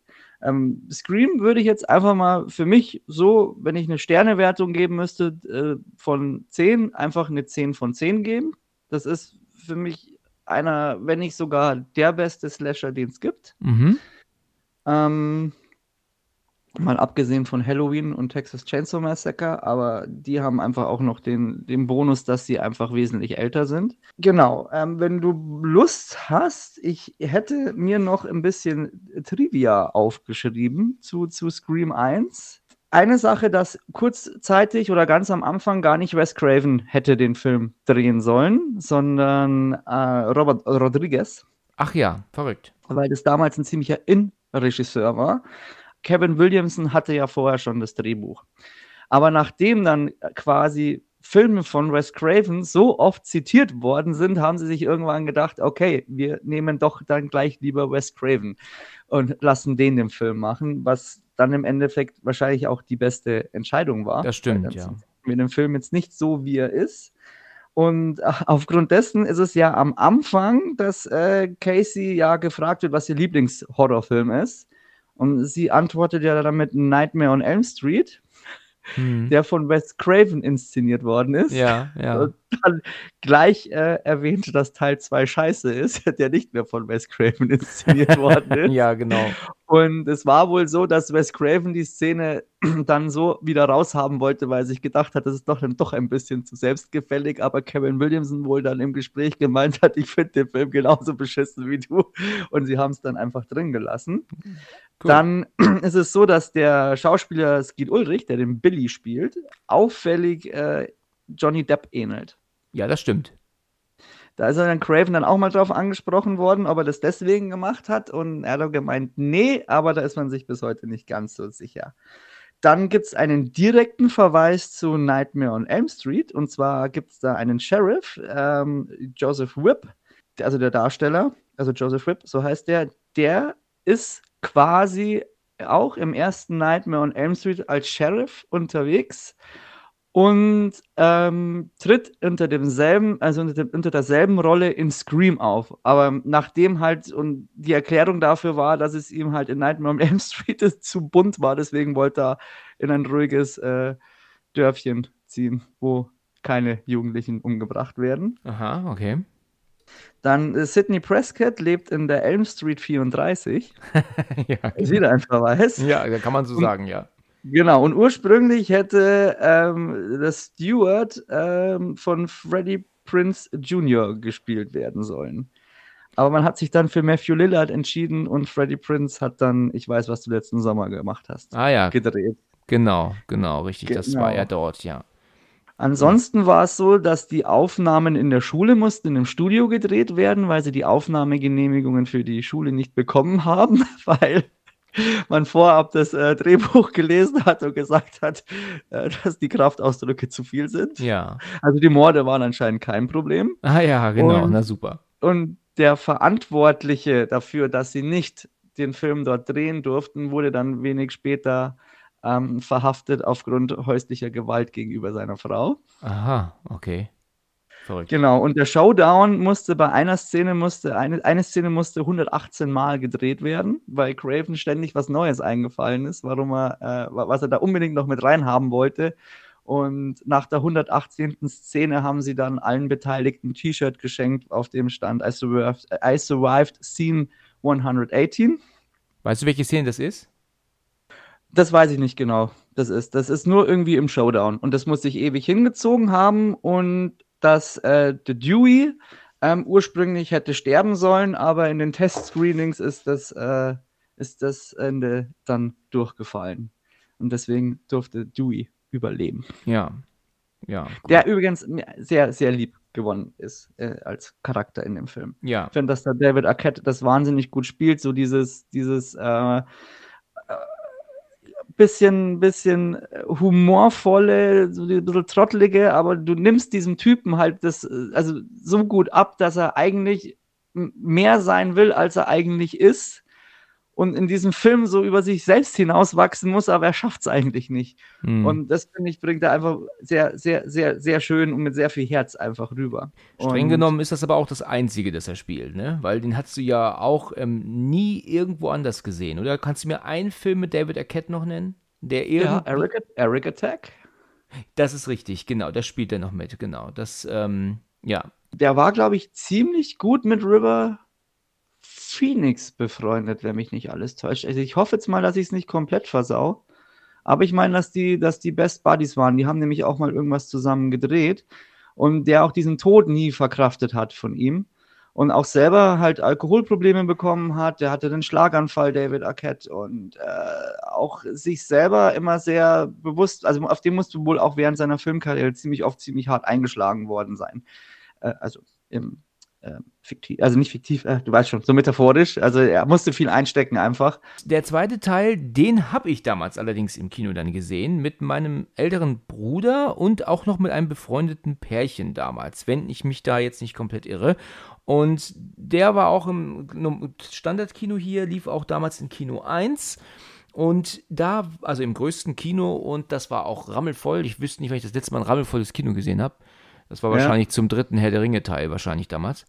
Ja, der zweite Scream-Teil, der gefällt mir tatsächlich ein bisschen besser als der erste noch. Meiner Meinung nach finde ich den ein bisschen stärker. Wie siehst du das? Nein. Okay. Okay, ähm, kurz dazu noch, ich konnte den ebenfalls nicht im Kino sehen, war ich noch immer noch keine 18. Ja. Äh, und ich weiß noch, dass ich äh, ähm, eine Erkältung hatte und dann aber mit meinem Dad den ausgeliehen habe und mir den dann anschauen durfte. Ähm, der ist gut, er ist sehr gut, aber ähm, also viele finden den auch besser, so wie ich das mitbekommen habe. Aber ich finde, dass er so leicht unter Teil 1 bleibt. Ähm, liegt für mich hauptsächlich am Ende und dass dieser Aha-Effekt oder dieser Überraschungseffekt, den du halt einfach bei Teil 1 hattest, den hast du halt bei Teil 2 nicht mehr. Das ist, da war es halt jetzt einfach schon mal da. Hm. Und die, die Auflösung jetzt, ich meine, ich finde ich find den Dialog am Schluss, den finde ich gut. Man muss, man muss vielleicht auch jetzt generell, wenn man jetzt Scream so ein bisschen äh, auf der Meta-Ebene einordnen will, sage ich jetzt einfach mal Scream 1, so die, die Selbstreferenz generell auf den Slasher und Scream 2 zieht halt ganz klar auf die Sequels ab. Also da, es, es werden ja in jedem Scream-Teil werden ja immer so diese Regeln definiert. Du hast ja in Scream 1 so wie ähm, kein Alkohol, äh, kein Sex und sag auf keinen Fall, äh, ich komme gleich wieder, weil du kommst nicht wieder. Und in Teil 2 wird dann quasi in dieser, in dieser, der, der von, den, von, den, von den Dialogen her finde ich ihn besser. Ähm, aber da ist ja diese Schulklasse mit diesem Filmkurs und da unterhalten sie sich ja über, über die, These ist, dass jeder, jede Fortsetzung eigentlich schlechter ist als das Original. Genau. Äh, Randy dann aber erwähnt, nee, der Parte 2 ist im Endeffekt äh, besser und erwähnt aber auch gleich die Regeln, die, die es halt gilt, ist im Endeffekt, äh, der Bodycount muss steigen, ähm, mehr Blut, mehr Gekröse. Und damit spielt ja der Film die ganze Zeit auch. Also der, der Bodycount steigt. ähm, es geht auch etwas blutiger zur Sache, wenn, finde ich, aber obwohl es blutiger ist, nicht so intensiv wie bei Teil 1. Das stimmt. Obwohl es aber auch so ein paar Szenen gibt, die sehr bitter sind in dem Teil. Also ähm, ja, kommen wir gleich Szenen, dazu. Zum Beispiel jetzt, meinst du die jetzt äh, mit, der, mit dem Ohr? Also gleich am Anfang. Der, der spielt ja in dem Kino, ja. wo dann quasi auch Step dann quasi etabliert wird. Also Scream in Scream heißt aber Step. Und da hast du ja die zwei äh, farbigen Darsteller, Oma Epps und Jada Pinkett, äh, Jada Pinkett Smith. Genau. Und da wird ja gleich auch schon mal wieder mit eingebaut auf der Metaebene, wo sich darüber unterhalten wird, dass ja ähm, so, so, die Schwarzen in diesen Filmen eigentlich gar nicht äh, vorkommen und immer diese weißen Püppchen wie, wie, wie, wie, wie, wie dumm Brot durch die Gegend hiken. Ja. Und die ja dann in diesem Kino eigentlich gekillt werden. Wobei das Kino ja eigentlich ein Ort der Glückseligkeit sein sollte. Das ist eigentlich das auch ganz cool. Und da ist doch er im Klo und meinst du, dass er nebendran eigentlich einen hört, der gerade mit sich selber spielt Richtig. und dann er kriegt er doch das Messer dann quasi. Genau, ja, das, das stimmt, das war bitter. Die Szene hatte ich jetzt gar nicht im Kopf. Ähm, übrigens ist Scream 2 die erste DVD, die ich in der Hand gehalten habe damals, die ungekürzt war. Also, das weiß ich noch, dass ich ähm, während meiner Ausbildung musste ich was besorgen und bin dann aber einfach mhm. dann in diesen kurzen Laden rein, hoch, wo die ganzen Filme waren. Mhm. Da lagen ja noch überall VHS. Und mhm. dann gab es da so ein kleines, kleines Ständerchen, wo du das so drehen konntest, weißt du, wie früher mit, wo, wo, so Postkarten drin sind, weißt du, da waren dann mhm. so DVDs drin. Und da habe ich dann gesehen, dass Scream 2 veröffentlicht wurde und dachte, oh, guck an, den gibt's auf DVD. Ich hatte noch nicht mal ein DVD-Player zu dem Zeitpunkt. Und dann drehe ich den um und dann sehe ich das FSK 18 Logo unten auf der Rückseite, damals noch natürlich, ne? Mhm. Und ich dachte, ich gucke nicht richtig, ich konnte es nicht fassen. Weil bis dato konnte man Filme nur geschnitten kaufen. Zumindest ähm, habe ich nur geschnittene Filme überall gesehen. Und dass man jetzt auch Filme ungekürzt kaufen konnte, also da war ich wirklich, wirklich baff. Aber er hat auch noch damals ähm, über 50 Mark gekostet, ne? So eine DVD dann logischerweise. Ne? War ja alles andere als günstig. Mhm. Und das weiß ich noch, war die erste, das war der Film, wo ich echt überrascht war, dass der, dass es jetzt Filme ungekürzt zu kaufen gibt. Äh, der hat einige bittere Szenen. Es ist ja also, wie du sagst, die mit dem Ohr, die Szene ist wirklich bitter. Das ist ähm, alles andere als, äh, als easy. Ähm, was ich aber eigentlich meine, ist das mit dem Polizisten, der diese Stange durch den Kopf bekommt. Ja, die war ekelhaft. Ja, ja, also das wird ja dann noch so drauf gezeigt und ja, also das ist schon wirklich arg bitter gewesen. Da war ich echt äh, schon erschrocken, als ich das gesehen habe. Das war auch im Kino alles ungekürzt damals. Der Film hat Spaß gemacht, in Anführungsstrichen, aber auch, wie ich vorhin schon sagte, zu einer ganz morbiden Art und Weise. Ich war damals ein bisschen zartbeseiteter, tatsächlich ein bisschen ähm, mitgenommen hat, und das habe ich schon mal in einem Horror-Talk, glaube ich, erwähnt, ist die Szene mit Sarah Michelle Geller gewesen. Die hat ja da auch nur eine kurze Nebenrolle gehabt. Und sie ist ja dort ähm, in diesem Studentenwohnheim ja wohl im Telefondienst oder so, ne? Ist ja ganz mhm. alleine. Und ich weiß noch, dass im Kino damals jemand zu, dem, zu seinem Sitznachbarn sagte, die ist geil. das, das weiß ich noch, dass das jemand sagte, so als würde man die kennen. Äh, ich kannte sie nicht. Buffy gab es ja wohl schon, ne, zu dem Zeitpunkt, ne? Aber, aber mir war sie unbekannt. Und. Ja, Buffy halt. Ja, genau. Und da ist es dann so gewesen, dass ähm, wir wissen ja, was da kommt. Ähm, sie wird ja dann, also kommt ja wohl noch eine andere Mitschülerin ist ja noch da, die ja dann wieder verschwindet, ne? Und dann kommt ja wieder dieser Telefonanruf, dann wird sie ja verfolgt und dann rennt sie ja nach oben, sie wird oben gecatcht und dann kriegt sie ein paar Mal in den Rücken gestochen und sie schreit und dann wird sie vom Balkon geschmissen, unten liegt, kommt sie dann auf, ist tot, er verschwindet und dann kommt dann so freundliche, fröhliche Partymusik zur nächsten Szene, wo ich damals im Kino dachte, boah, was haben wir hier eigentlich gerade gesehen? Also, also mich hat das damals nicht amüsiert und unterhalten zu sehen, wie da junge Teenagerin, äh, wieder eine junge Teenagerin gekillt wird. Das hat mich damals eher ähm, entsetzt. Ich meine, dann war ich vielleicht doch nicht ganz richtig in dem richtigen Film, ne? wenn man so drüber nachdenkt, aber. Ähm, ja, doch. Also ich finde, dass die Szene genauso wirken soll. Also das ist ähm, auch dieser harte Cut, das finde ich genau das Geile. Das ist halt, äh, du hast jetzt erst was ultra brutales und dann kommt halt gleich der Schnitt auf eigentlich eine eine schöne Szene. Du musst es halt jetzt erstmal verarbeiten. Oder ja. auf, diesem, auf diesem Party-Song dann, oder was? ja, ganz genau. Und das habe ich, hab ich schon immer so schlecht gefunden. Und, und, aber das Telefonat dafür ist ziemlich cool, äh, weil ja da auch dieser Verweis auf äh, Freitag der 13 mit in diesem Ja, richtig. Genau. erinnern kannst. Aber dass, dass Sarah Michelle Geller da stirbt, das, das war, fand, also das war da zu mir mindestens klar, dass die jetzt da bloß Kanonenfutter ist. Ja. Ich habe mich immer früher gefragt, was das immer bedeutet, weil die sich ja immer gemeldet hat mit Omega Beta Zeta, sagt sie doch immer. Für mhm. mich war das damals ein, ein Fragezeichen. Also ich dachte immer, was zum Teufel redet die da? Ja. Ja, was man vielleicht kurz auch erwähnen sollte, dass Scream 2 vom selben Team gemacht, also vom exakt selben Team wie äh, Teil 1.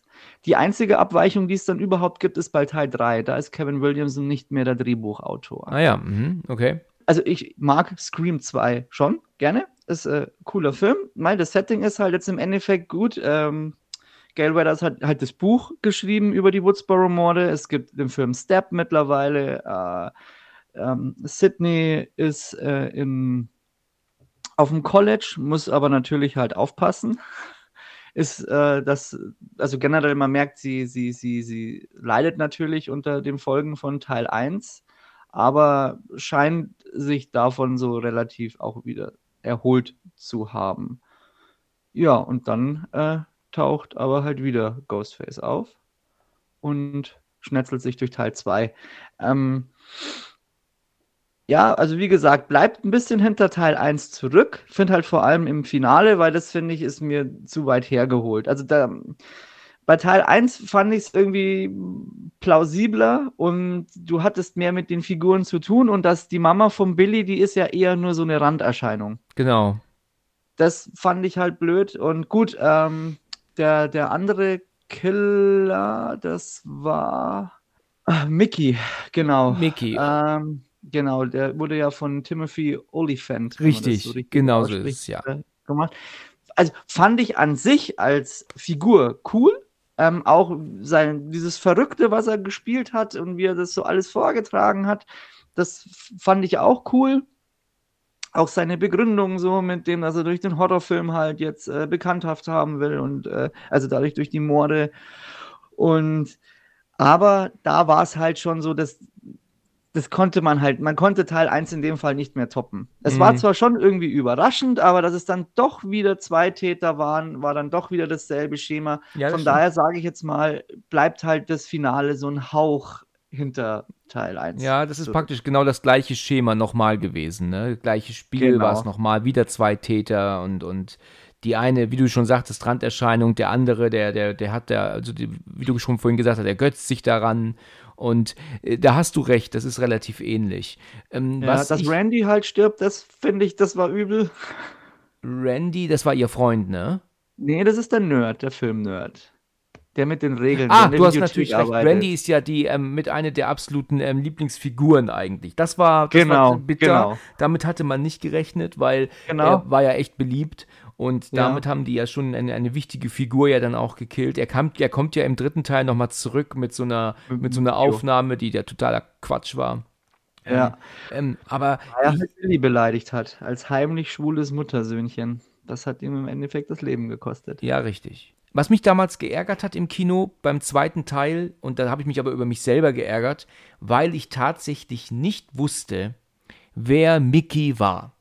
Also ich weiß noch, dass er damals die Maske abgezogen hat und dass er ähm, dann zu sehen war und sie guckt ihn an, ganz entsetzt und durch das Kino natürlich die Leute reagieren, ach, das ist er, weißt du. Und ich sagte dann als, wer ist das? Wer ist das? Ich habe das dann zu meinem Bruder gesagt und auch dann zu unserer Begleitung gesagt, aber die waren im Film drin, die haben mir das jetzt nicht beantwortet und ich wusste einfach nicht, wer er war. Also er war nicht so präsent im Film, ne? Wie ähm, Billy und Stu, ne? Der ist ja nur in dem Filmkurs mit dabei. Er ist am Anfang, ja. Er ist am Anfang, wenn sie über die Filme sprechen, ist er mit drin.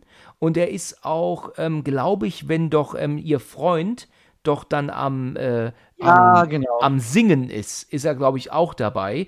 Ja, das ist mir Oder dann alles im Mensa, Nachhinein Mensa, klar Mensa geworden. halt.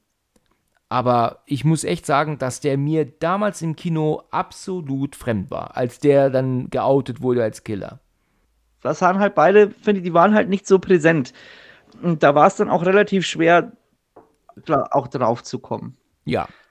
Ja. Und deswegen bleibt der so, ja, also er ist, er ist trotzdem gut, also bis auf das Ende, wobei das Ende jetzt auch nicht schlecht ist, das Finale, aber halt definitiv hinter Teil 1. Ansonsten super spannender Film. Äh, kleine, kleine Frage, was hat äh, Scream 2 mit Hans Zimmer zu tun? Ja, das kann ich dir genau sagen.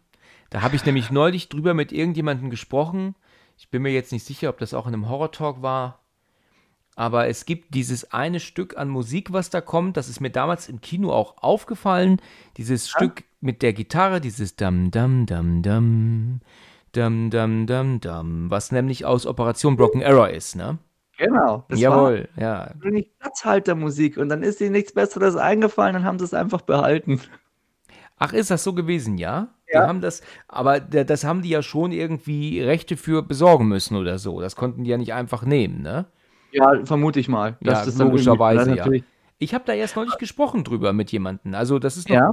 vor wenigen Tagen erst. Und da habe ich dann halt auch gesagt, dass ich das total erstaunlich finde, dass da von Hans Zimmer ähm, dieses Stück an Musik genommen wurde, was eigentlich bei Operation Broken Arrow, den ich ja auch in- und auswendig kannte damals, den Film, ähm, ich wusste, ich dachte, das kann doch nicht wahr sein. Wie können die das, die- diese Musik von, von Broken Arrow nehmen? Ne? Ja. Also, ob das Hans Zimmer war damals, ob ich das damals wusste, weiß ich jetzt nicht, ob der mir damals schon ein Begriff war, der Name, aber ich wusste, dass es aus diesem anderen Film war. Genau. Äh, Ich weiß gar nicht, ob für Scream 2, ob es da noch äh, irgendwas. Also ich, ich tatsächlich kann man da ähm, gar nicht, du hast schon recht, also so viel mehr kann man nicht sagen. Der Film hat, ähm, ach ja, was ich noch sagen wollte, er hat ähm, auch Schockeffekte gehabt, die keine billigen Jumpscares waren, weißt du?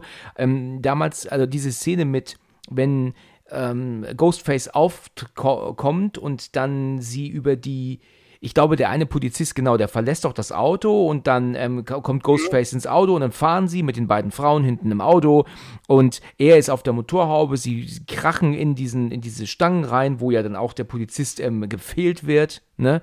Und das ist alles wirklich spannend. Und dann muss doch die Sydney rübergreifen, weil sie doch über ihn rüberklettern möchte. Und dann kommt sie doch auf die Hupe. Ja, und, und das ist so ein Effekt, da kommt man gar nicht drauf. Das ist kein billiger Schockeffekt, weißt du, wenn jetzt ein Vogel vorbeifliegen würde oder der fliegt ins Auto, das wäre dann ein billiger Schockeffekt gewesen, weißt du, das kennt man in- und auswendig. Aber dass ähm, da dieser äh, ähm, plötzlich denn sie auf die Hupe kommt, das finde ich ist eine geniale Idee gewesen. Ja.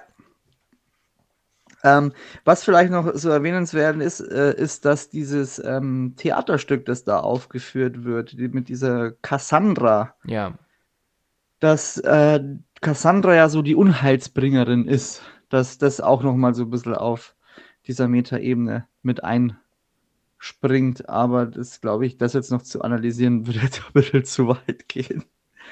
Genauso wie, dass ich, glaube ich, irgendwo mal gelesen habe, dass äh, mit Mickey ähm, dieses Motiv von Mickey so ein bisschen auf dieses Charles Manson-Ding da aufspringen soll, diese, diesen Serienkiller-Kult.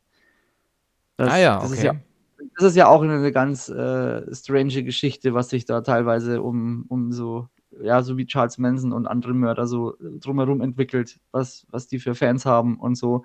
Und das soll sich da so ein bisschen auch mit einspielen, aber das ist alles so ein bisschen, geht dann alles noch mehr ein bisschen tiefer ins Detail, aber wie gesagt, da, Gut, Gut. dann kommen wir zum dritten Teil. Da muss ich jetzt äh, sagen, dass mir der ja wirklich nicht so geläufig ist. Ich weiß da noch, dass Jenny McCarthy mitspielt am Anfang. Weißt du, ganz vergessen haben, ja, einen ganz wichtigen Charakter vergessen. Das, das wollte ich vorher schon sagen.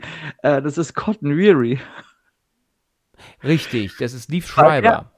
Ja, Leaf Schreiber, weil der ja im ersten lange Zeit als, als als Mörder gilt und du ja auch im Finale kurzzeitig noch meinst, ah, der könnte es schon sein und ähm, Sydney aber eigentlich dann auch nur hilft, ähm, weil er irgendwie in dieser Talkshow äh, mit ihr quasi, dass sie sagt. Ja, ähm, stimmt. Dann sagt er doch auch am Ende, sagt er doch dann zu ihr, das Angebot mit diesem Interview steht immer noch, ne? Und dann, ähm, um seinen Namen halt ähm, reinzuwaschen und sowas auch, was sie ja eigentlich nicht mit möchte. Sie will da ja nicht dabei sein.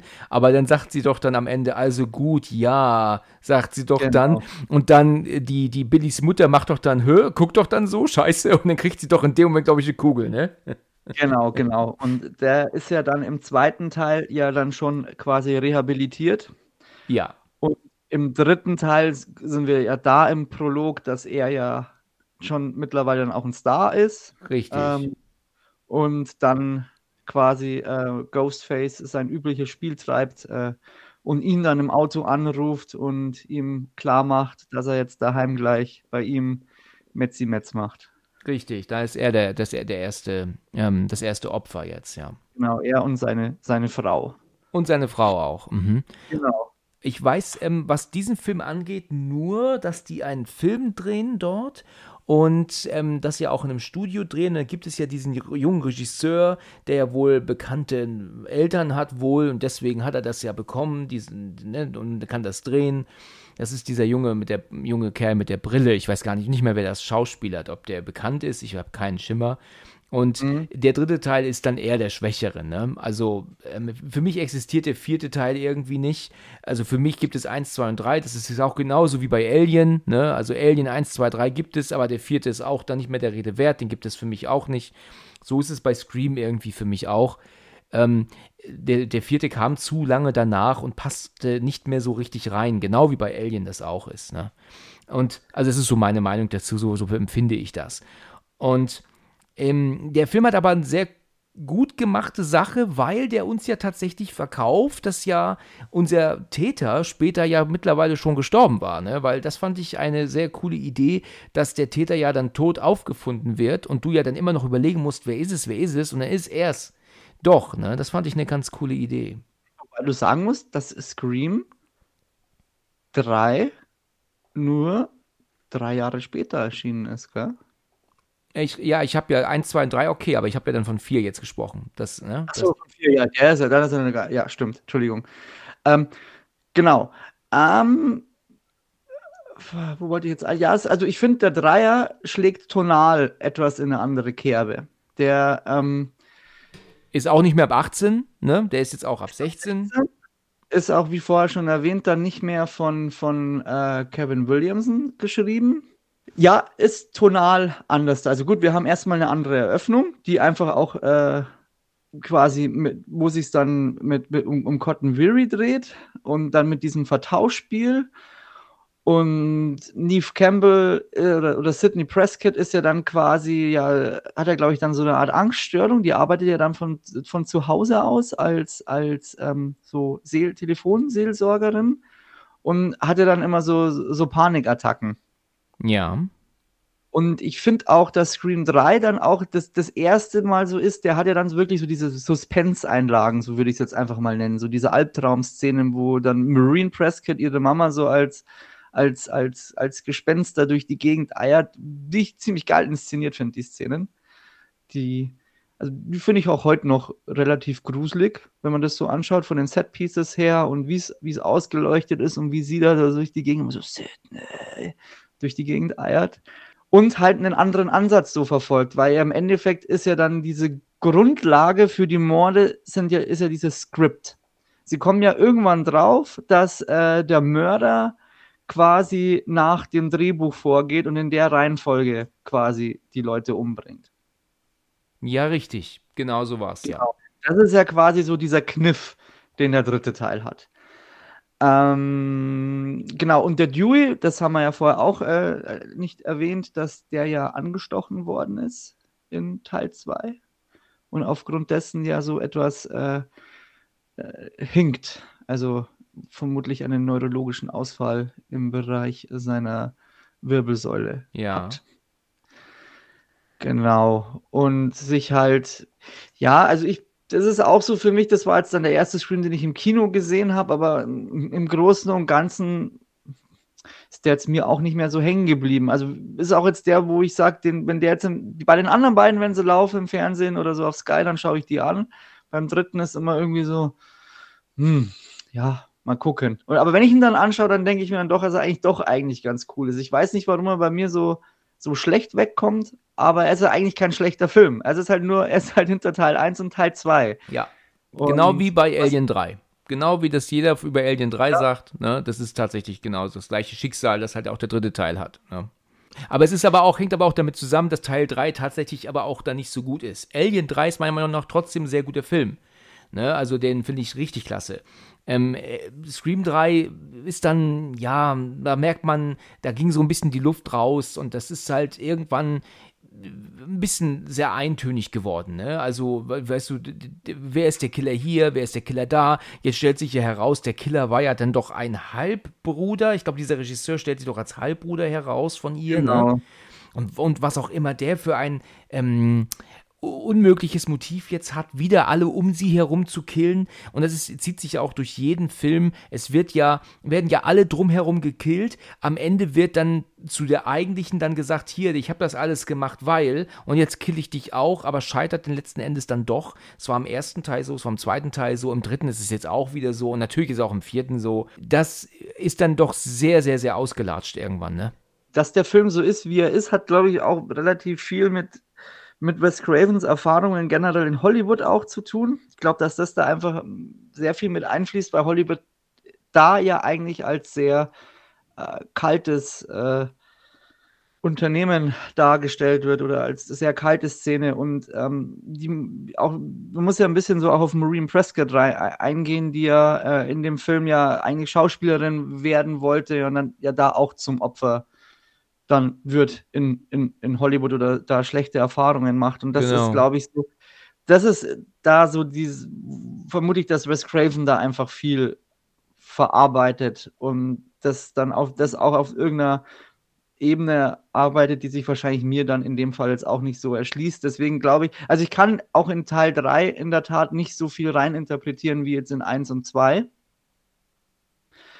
Ähm, das ist für, für mich ist das jetzt einfach mal, sag ich mal, dann ein gewöhnlicher Thriller, der mich unterhält, sagen wir es mal so. Da würde ich jetzt mal so sagen, das ist so der, um, ja, den kannst du halt schön so runterschauen, aber mm. das mhm. war es halt dann auch. Ja, was ich noch erwähnen wollte, war, das fand ich sehr, sehr lustig, ähm, diese diese, weißt du, da muss man ja sagen, dass Tori Spelling, ne, ähm, ja recht, ähm, äh, wie soll man sagen, also die kann auch über sich selber lachen, weil es gibt doch diese Szene im ersten Teil, wo doch heißt, hier, wenn dein Leben verfilmt wird, wer soll dich spielen? Ich glaube, da schlagen sie Demi Moore vor oder irgendwie so.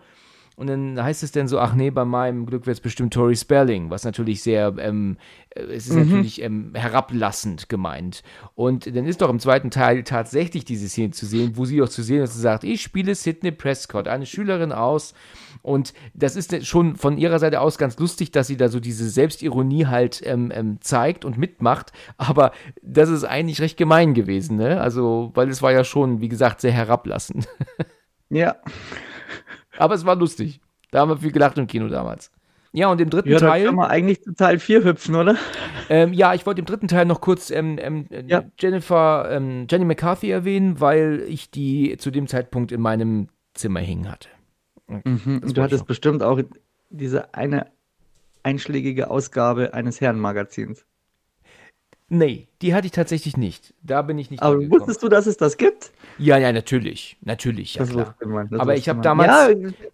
Jenny McCarthy war für mich damals echt so der erste Schwarm als Teenager. Also ich, wir echt? waren damals in den USA und dann ähm, konnte man dann Poster kaufen in der Mall, ne, weil, weißt du, da waren die Poster, die waren ja in diesen Klapp, ähm, Klatten doch ein, ne, und dann hat man genau. dann nach der Rolle gesucht und da gab es dieses Poster von ihr und ich fand es fantastisch. Also ich habe gedacht, Mann, was für eine Frau, ja. Und dann habe ich das dann haben wollen, aber es war diese, es war halt leer. Ne? Es war halt wirklich, alle wollten dieses Poster haben, es war halt leider leer. Und äh, ja. dann habe ich dann irgendwann, weiß ich noch, dass ich ähm, dann herausgeguckt habe, dass, also diesen Satz, dass ich halt auf Englisch dann rausgeschrieben habe, ich mir das dann äh, mit Wörterbuchen zu übersetzt, weil ich ja zu dem Zeitpunkt noch gar nicht Englisch konnte, ähm, dass ich dieses Poster gerne hätte und ob sie es nochmal hätten. Und als ich dann da wieder hin bin, habe ich gesehen, sie hatten es zwischenzeitlich wieder aufgefüllt. Und dann habe ich dann 5 Dollar bezahlt für dieses Poster von ihr. Mm. Mm. Und da, da, hat sie so die Arme zusammengeschränkt ähm, unter ihren Brüsten und ähm, ist vor so einem silbernen Hintergrund in so silbernem Bikini.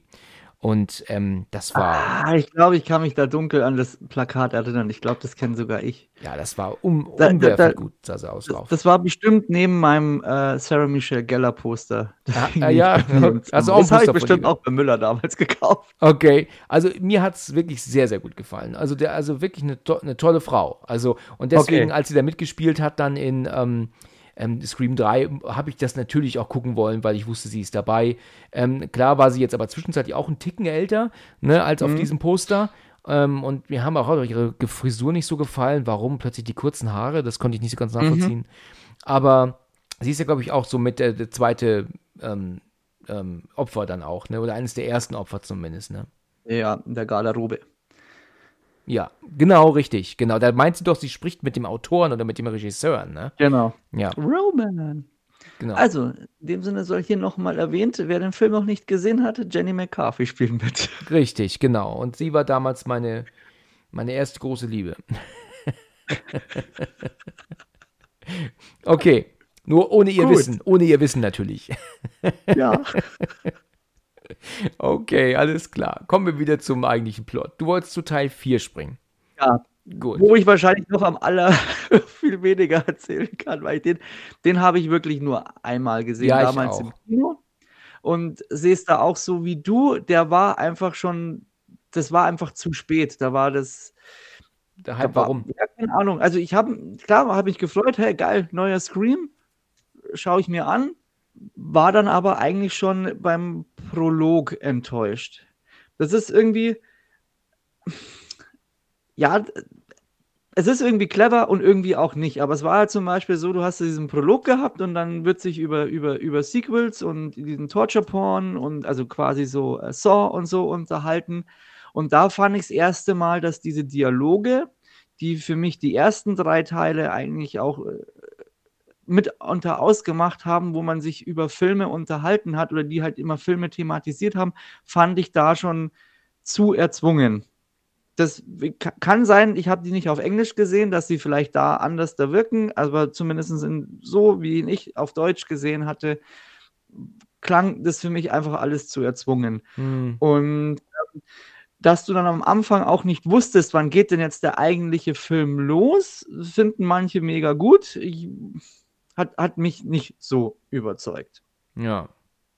Und dann geht es ja weiter und die, die eigentliche Rahmenhandlung ist halt, dass äh, dann auch Sidney Prescott ein Buch geschrieben hat und äh, im Zuge dieses Buches auch wieder zurück nach Woodsboro kommt und da dann bei ihrer Tante und bei ihrer ähm, Nichte ist, die dann von Emma Roberts gespielt wird, dein zweiter Schwarm. Ja, richtig. Äh, und ähm, dann da die Woodsboro-Morde wieder losgehen und dann dieses Mal auch Sydney mit ins äh, Visier der Verdächtigen oder ins Fadenkreuz der Verdächtigen gerät. Das ist so diese, diese Grund, äh, Grundgeschichte. Und dann läuft es halt wie immer ab.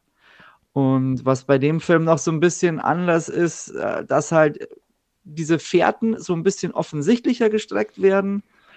Und immer wenn du dann meinst, du weißt, wer es ist, dann wird der aber quasi umgebracht und so auch so ein bisschen Social Media und so in dem Teil auch mehr Relevanz hat. Das gibt da so einige Szenen oder eine Szene, wo auch quasi dann über, über die Handys dann noch der Kontakt da ist. Äh, die damalige Freundin von den äh, von, von Wladimir Klitschko oder so spielt er mit, diese Hayden Petier oder wie man den Namen ausspricht. Dann der kleine Bruder von ähm, Macaulay Culkin spielt mit, Rory Culkin, das ist dieser langhaarige.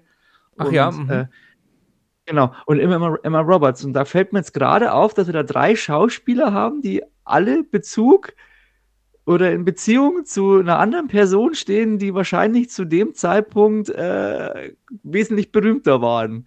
Also Rory Culkin halt sein großer Bruder Macaulay Culkin, bei Hayden Petier, klar, Wladimir Klitschko und bei Emma Roberts äh, die Tante Julia Roberts. Hm, ja.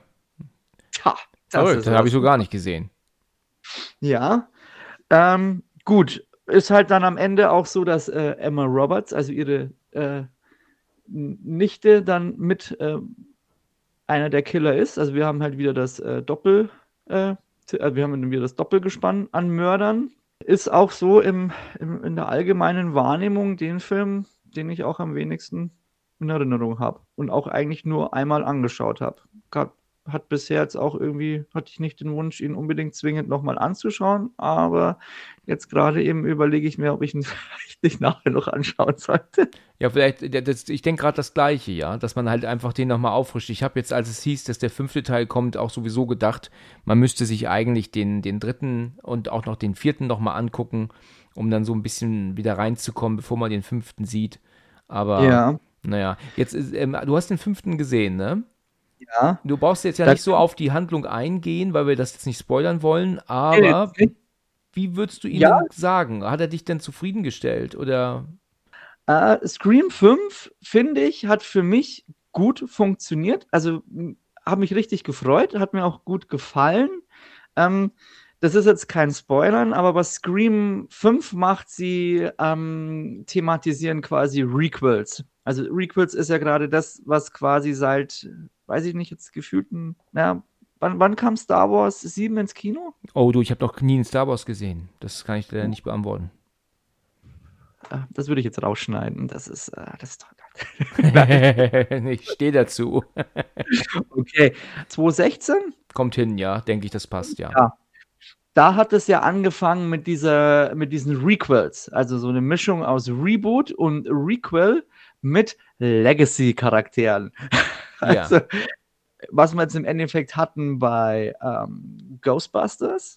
Scream 5 ähm, setzt halt auf dieser Meta-Ebene an, quasi was diese Reboots angeht. Ähm, dann quasi die neue Art von Horrorfilmen wie so It Follows und Hereditary und der Babadook, also diese ähm, dieser gehobene, intelligente Grusel und sozusagen diese Requels wie Halloween, Ghostbusters und wie Ghostbusters Legacy und äh, Star Wars 7. Also, dass du halt quasi eine neue Gruppe etablierst und gleichzeitig Legacy-Charaktere, also aus den alten Filmen, mit einsetzt.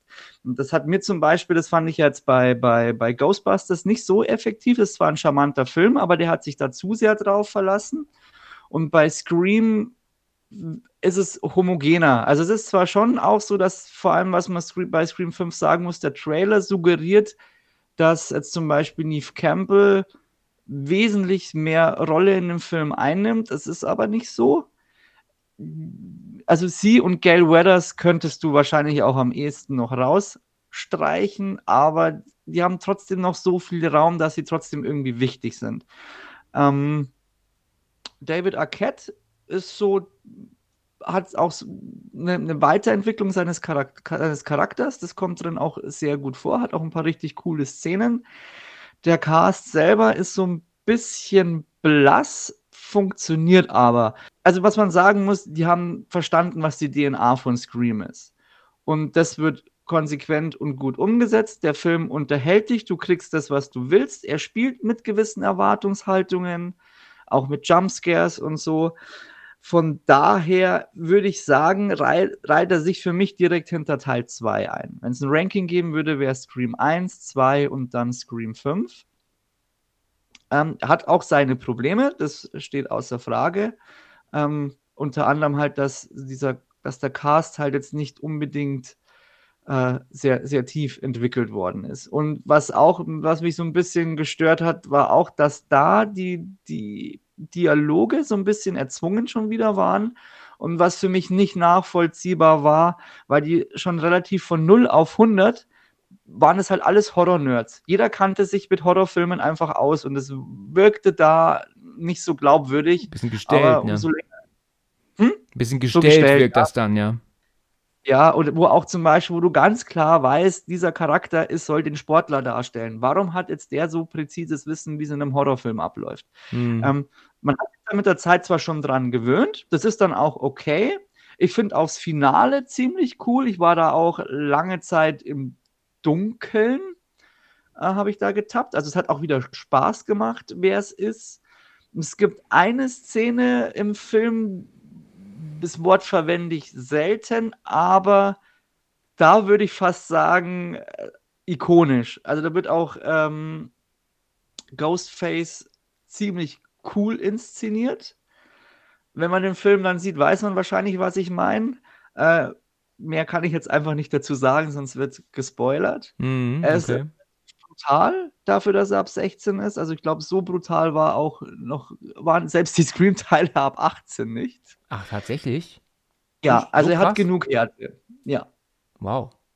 definitiv. Also da, die, die, die, die, die Messer flutschen langsam und du siehst sie. Wow, das hätte ich jetzt gar nicht erwartet. Okay. Ja. Was ich cool fand, halt dann auch die Reaktion von meinen Schwestern dabei zu sehen. Also links hatte ich so ein bisschen den Schisser. War, war cool und rechts meine Schwester, die ist da ziemlich schnell mit drauf eingestiegen, vor allem auf diesen Knobelaspekt, wer könnte der Mörder sein. Die hat mir dann fast schon zu viel im Kino gelabert. Also, die könnte sein und die auch. Ah, aber ich glaube da doch nicht und so. Also man hat gemerkt, es hat funktioniert. Ähm, womit man die leider, oder was heißt nicht leider, aber womit man die gar nicht mehr hinterm Ofen hervorlocken kann, ist mit Gewalt. Nicht, weil sie abgestumpft sind, sondern weil sie es einfach nicht cool finden. Das ist halt einfach, ja, ist halt so. Ähm, die, da habe ich gesehen, die, auf, so, auf diese Suspense-Sachen, wenn es spannend ist, das, das nimmt die mehr mit. Aber so pure Gewalt, glaube ich, das ist halt einfach nicht der Ding. Das feiern die nicht so. Im Großen und Ganzen würde ich ihn jedem empfehlen. Kann man sich anschauen. Muss halt leichte Abstriche machen. Aber ähm, auf der Metaebene funktioniert er wieder ziemlich gut. Ist auch sehr selbstironisch ähm, und hat sich so ein bisschen wie so ein schönes Wiedersehen angefühlt. Und man fühlt sich so ein bisschen an die Jugendzeit zurückerinnert. Also, Genau. das ist halt, ja, also das ist schon ganz cool. Ich kann dir nur nicht sagen, ob ich finde, dass der Film einen Grundstein jetzt gelegt hat, um das für eine neue Generation zu erschließen. Da wäre ich mir jetzt einfach nicht sicher, weil dafür, und das ist auch ein Punkt gewesen, den ich mir aufgeschrieben habe, dass ich finde, dass von diesen sämtlichen Neuauflagen irgendwie keine mich so abholen konnten wie die Filme. Erstens, wie sie wie früher. Gut, es liegt natürlich so ein bisschen auch am Alter. Aber ich finde auch dieses, dieses ständige Rebooten und, oder Requellen oder Sequellen gar nicht mehr so geil. Also, das bräuchte einfach mal mehr neue Ideen. Das stimmt, ja. Das ist ja Ähm, alles immer das Gleiche, ja. Ja, auch wenn, ich glaube, ich, du magst sie nicht so gern, aber wenn ich jetzt mal so die letzten Jahre zu so Revue passieren lasse, ist, ist glaube ich, die einzige Marke im Horror, finde ich, die sich etabliert hat und so ein bisschen versucht hat, was Neues zu bringen. Auch wenn du explizit mir schon gesagt hast, dass du es nicht feierst, ist aber in meinen Augen The Conjuring. Weil Ah, die einfach mit den beiden Warrens einfach zwei neue coole Charaktere eingeführt haben. Und zwar, zwar ist es klassischer Haunted äh, House Horror und auch mit Jumpscares, aber ich finde, dass das einfach äh, von One gut kombiniert worden ist und nicht so, dass es sich so brutal abnützt. Aber das ist natürlich Geschmackssache. Aber das wäre so der, der, der einzige Horror, der sich für mich oder, oder Gruselfilm in dem Sinne, ähm, so, der mir hängen geblieben ist.